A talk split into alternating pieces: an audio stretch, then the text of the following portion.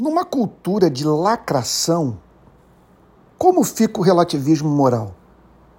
Todos estão o tempo todo se comportando como se houvesse um padrão moral absoluto pelo qual comportamentos e discursos pudessem ser avaliados.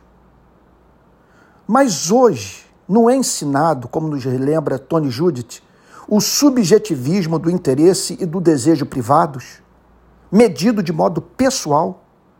Isso tem conduzido parte da cultura ao recurso do relativismo estético e moral.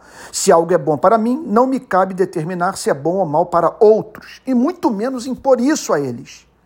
Mas todos estão se comportando de modo oposto. O que é bom para mim é bom para todos. Em seguida, a lacração de quem relativizou a norma absoluta. Vamos ao que o cristianismo tem a dizer sobre tudo isso? Primeiro, o relativismo moral é impraticável. Você conhece alguma cultura que tenha como norma celebrar o retorno do covarde que abandonou seus companheiros no campo de batalha? Mais um ponto. O que você tem a dizer sobre Lula e Bolsonaro?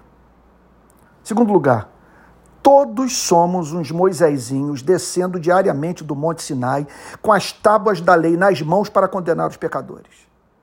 Terceiro, os que condenam o relativismo moral precisam entender que não serão justificados por Deus pelo fato de o fazerem Pregar contra o relativismo moral, mas se comportar como se os absolutos do amor fossem relativos, é rematada hipocrisia. Quarto, toda vez que emitimos um julgamento moral, prescrevemos o modo como seremos julgados por Deus. O que você tem a dizer sobre a forma como viveu à luz do que durante toda a sua existência condenou na vida das pessoas? Essa pergunta será feita a você e a mim um dia. Quinto, sabermos que a noção de certo e errado é parte ineradicável da natureza humana e que há valores morais absolutos é profundamente cristão. Sexto, o moralismo que condena e mata, além de desumano, é contraditório na vida de pessoas que carregam tanto pecado nas costas como você e eu. Sétimo, ficar silente perante discurso de destruição e morte pode parecer para você atitude misericordiosa para com aquele que o proferiu, mas cruel para com aquele que um dia será vítima do que foi ensinado. Oitavo, na verdade, permita-me usar o português popular, estamos numa roubada. Somos seres morais forçados a condenar as iniquidades alheias, porém, não praticamos as virtudes que para todos prescrevemos.